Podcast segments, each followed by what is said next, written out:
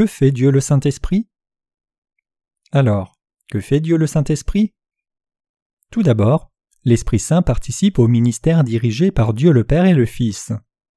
L'Esprit Saint a participé aux œuvres de création et de providence orchestrées par Dieu le Père. Non seulement cela, mais il a participé aussi à l'œuvre du salut accomplie par Dieu le Fils en en rendant témoignage.